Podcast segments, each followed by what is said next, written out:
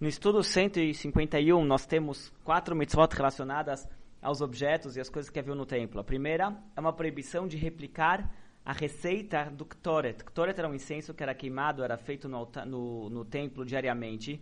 Se fazia o Ktoret diariamente pela manhã e à tarde.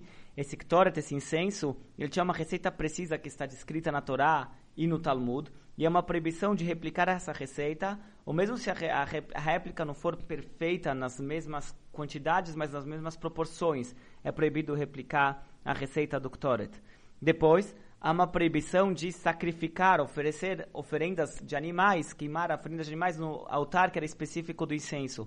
Tinha um altar que era, de, que era determinado para oferendas de animais, e tinha um altar que era específico para o Ktoret, para o incenso. Esse altar não poderia ser usado, uh, ele só poderia ser usado para o Ktoret, para o incenso e para nada mais. Depois ele traz uma regra sobre o transporte da arca sagrada. A arca sagrada que continha as, as tábuas da lei, que era o objeto mais sagrado no templo, a arca ela teria que ser, ela só poderia ser transportada nos ombros. Os Kohanim ou Levim que transportavam a arca. Na época do deserto eram os Levim. Depois, quando chegaram em Israel, era exclusivo os Kohanim que transportavam uma arca.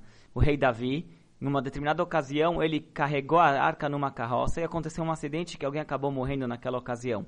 Depois tem mais uma proibição de remover as vigas de madeira que ficavam ao lado da arca, que eram usadas para transportar a arca.